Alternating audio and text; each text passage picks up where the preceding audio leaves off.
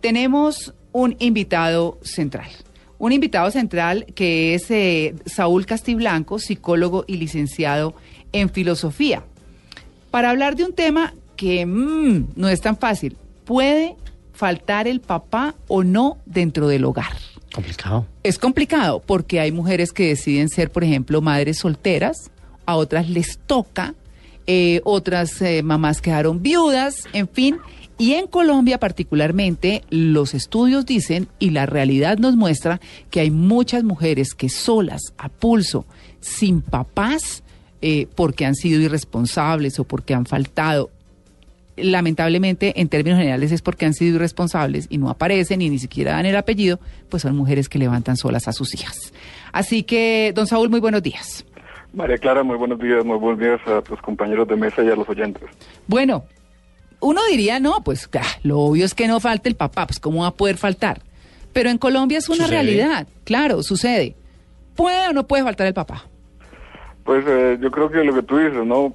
Podrá, no podrá, yo tengo mis opiniones al respecto y algunas las expresaré, pero lo, lo, lo cierto es que en muchos casos falta. Yo escuché una estadística, no la confirmo, pero la escuché de que en Colombia podría haber alrededor de 6 millones de hogares monoparentales, que normalmente Ah. son de, de- dirigidos por la mamá, ¿cierto? Sí, Entonces sí. es una realidad pues que tenemos que ver cómo analizamos y cómo se afronta, ¿no? Claro. que, que te digo, pues yo sí creo, y es una opinión muy personal, evidentemente habrá otros psicólogos que opinen diferente, pero que el papel del padre en el hogar es muy importante por las características propias de la psicología del hombre, llámese naturaleza, llámese cultural, pero, pero por ejemplo, yo no sé si fui un adolescente tan terrible como Esteban, pero fui un adolescente, un adolescente complicado. Y yo a mi mamita, pues sí, le tenía respeto, cariño, pero miedo no. En cambio, a mi papá yo le tenía un cierto respeto, ¿cierto? Yo sabía que si yo hacía algo malo, etcétera. Entonces, ¿a, a dónde voy? Que normalmente eh, la, digamos, la autoridad, no el autoritarismo, ¿cierto? La autoridad, eh, la mamá también, pero esa autoridad a veces coercitiva y necesariamente coercitiva está en cabeza del papá. Entonces, yo digo que las mamás que están solas dirigiendo un hogar tienen que cumplir también ese papel, evidentemente, porque es necesaria la autoridad, son necesarios los límites, las normas. Les toca más pesado, evidentemente, pero tienen que buscar llegar a ese objetivo. Bueno, eh. Sí, es que estaba pensando eh, esa pregunta de si, porque muchas veces se dice, no, es que un papá es necesario, porque sea hombre o sea mujer, el niño necesita esa figura paterna, ¿no? Porque pues la mamá muchas veces no siente o no tiene la capacidad de poderle demostrar cómo es el comportamiento de un hombre y pues las cosas típicas de un hombre porque es mujer. Entonces dice, no, es que los niños entienden a su papá y a su mamá, pero cuando no se tiene por diferentes motivos, eh, es, es cómo se hace para educar a un hijo sin un padre pero ah, em, em, em, em, em, ¿cómo se dice eso? Como reforzándole la imagen paterna sin que él esté. ¿Cómo se puede hacer? Bueno, eh, Catalina, nuevamente repito, son opiniones muy personales. Yo sí. Sí. creo que la figura, la figura masculina es importante en la estructuración de la personalidad tanto del niño como de la niña. Entonces ahí hay que ver, hay que empezar a buscar opciones, ¿cierto? Ah. Ahora, eh, mm, no significa que la madre, pues en esas situaciones que estamos considerando especiales, no tenga, no pueda y no tenga que, que- ejercer ciertos roles que comúnmente corresponden al padre. E insisto, en el tema de la autoridad, por ejemplo. Eh, el niño, tanto el niño como la niña, necesita un apoyo, necesita un ambiente seguro, necesita un ambiente donde se atienda a sus necesidades primarias, tanto físicas como emocionales. Estamos pensando, por ejemplo, un niño de cinco años. ¿Cierto? Y, y, y ese ambiente seguro con mucha frecuencia, quien lo ofrece es la madre, ¿cierto? Quien lo Sí. consiente, quien está pendiente de sus necesidades, etcétera. Mm. Pero en determinado momento, a mayor o mayor o menor temprana, menor edad, el niño también necesita a alguien como que lo impulse a conseguir sus, sus, sus retos, que lo impulse a salir propiamente de un ambiente muy seguro, en el fondo que le vaya construyendo una autonomía para enfrentar después lo que será el mundo adulto, ¿cierto? En el caso de un hogar monoparental, es importante que la madre, en el caso de un hogar monoparental a cuya cabeza esté la madre, que la madre también tenga presente eso, que ella no solamente tiene que sobreproteger al niño, que no tiene que, que no tiene que brindarle un, un cuidado a excesivo, sino tiene que impulsarlo, lanzarlo, oiga, mira, tú, tú qué has opinado de tal logro, tú no quieres practicar tal deporte, yo te apoyo. Eh, también tiene que manifestar una autoridad, digamos, especial. Entonces, por ejemplo, cuáles son las normas de la casa, qué ocurre si no se cumplen, eh, tener claro que eso es así y a veces ser muy claro en, en, en, las, en los castigos, también en los premios si se cumplen esas normas, ¿cierto? Entonces hay que buscar, evidentemente, para el caso del niño, la niña, una, una figura masculina con la cual se puede identificar uno y en la cual encuentre encuentre otras ciertas respuestas, pero también la madre tiene que ejercer, digamos, unos, unos roles muy completos en ese sentido.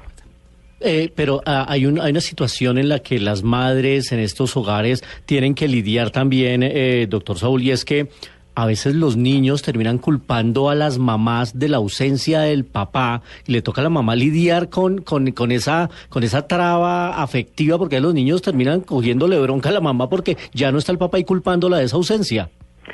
Bueno, sí, eh, habla, habla Luis Carlos, sí, ¿cierto? Luis Carlos, sí, es, son cosas que a veces ocurren. En psicología, en psicología hablamos de una cosa que se llama síndrome de alienación parental. Muchas veces esa actitud de los niños es favorecida por el otro cónyuge, o muchas veces es un mecanismo de defensa del cónyuge que está a cargo del niño cuando es hablar mal del otro padre, ¿cierto? Entonces, para todos los casos, hay que, hay que tener una, una terapéutica especial, un cuidado especial. Y yo sí les recomiendo, por ejemplo, a los, a los padres que están separados, no hablar mal del cónyuge delante de los Uy, niños. sí. Mm, Eso es muy importante. Además, porque los niños terminan dándose cuenta quién es su papá.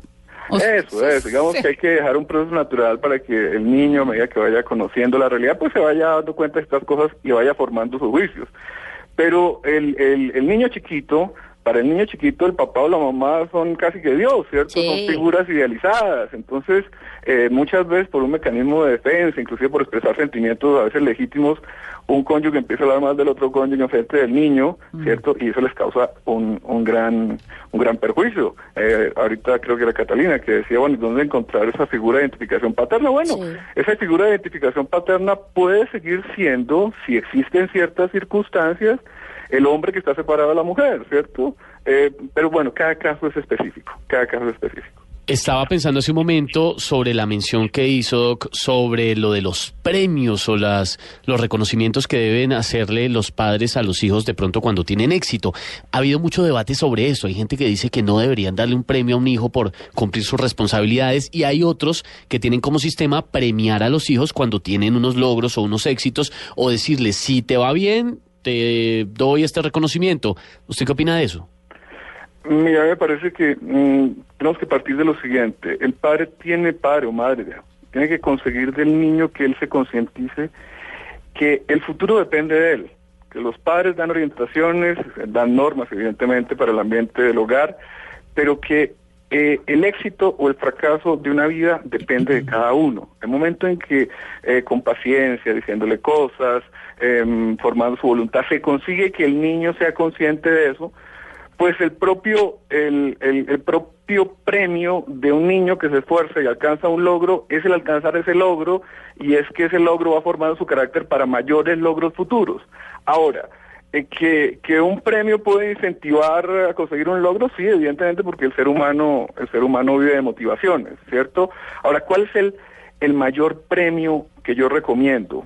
Y, y- o la mayor motivación que yo recomiendo, porque sí es muy importante la motivación. La motivación es central para el ser humano, sobre todo para alcanzar las cosas duras. ¿Qué es lo que me mueve a mí a alcanzar, alcanzar algo duro? Algo que me cuesta esfuerzo, que me da pereza, para lo cual de pronto no tengo inclinación, es la motivación. Entonces, ¿cuál sí me parece una motivación importante, un premio muy importante?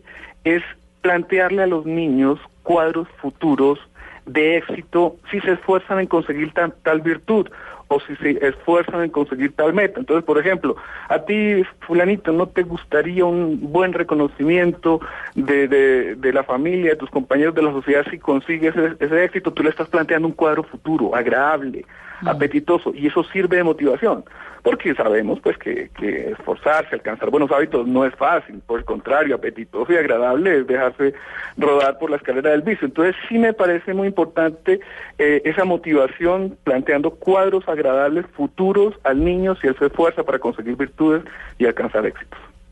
Bueno, es, es eh, obviamente una eh, opinión profesional eh, todos tenemos nuestra propia idea. ¿Debe faltar un papá o no? Pues claro que no. La idea es que estén Lo los ideal dos. sería que no, pero... Pero si la realidad es otra, es bueno, hay que mirar opciones. Y las Oye, estadísticas Clara, dicen ¿me que esa realidad es muy grande en Colombia. Exacto, sí señor.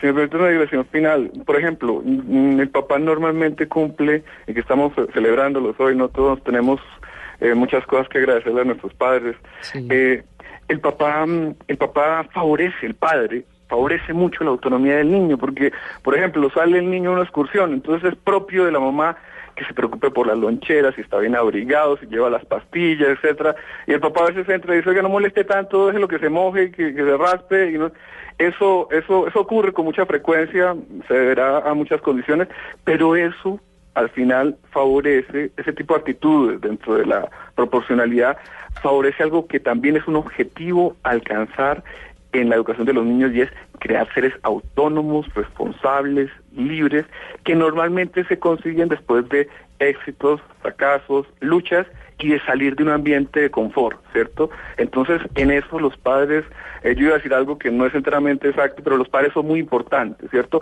Eso y muchas otras cosas. Aquí podemos extendernos todo el programa hablando de ese importantísimo papel que cumplen los padres en la en la educación de un niño. Entonces, bienvenida sea la celebración de este día. Muchas gracias a nuestros padres por todos los sacrificios. Sí. Y, y bueno, Sí, pues son nuestros papás, así los queremos y así los aceptamos. exactamente. Bueno, muchas gracias, eh, don Saúl Castiblanco, por su atención con En Blue Jeans de Blue Radio. María Clara, que estés bien.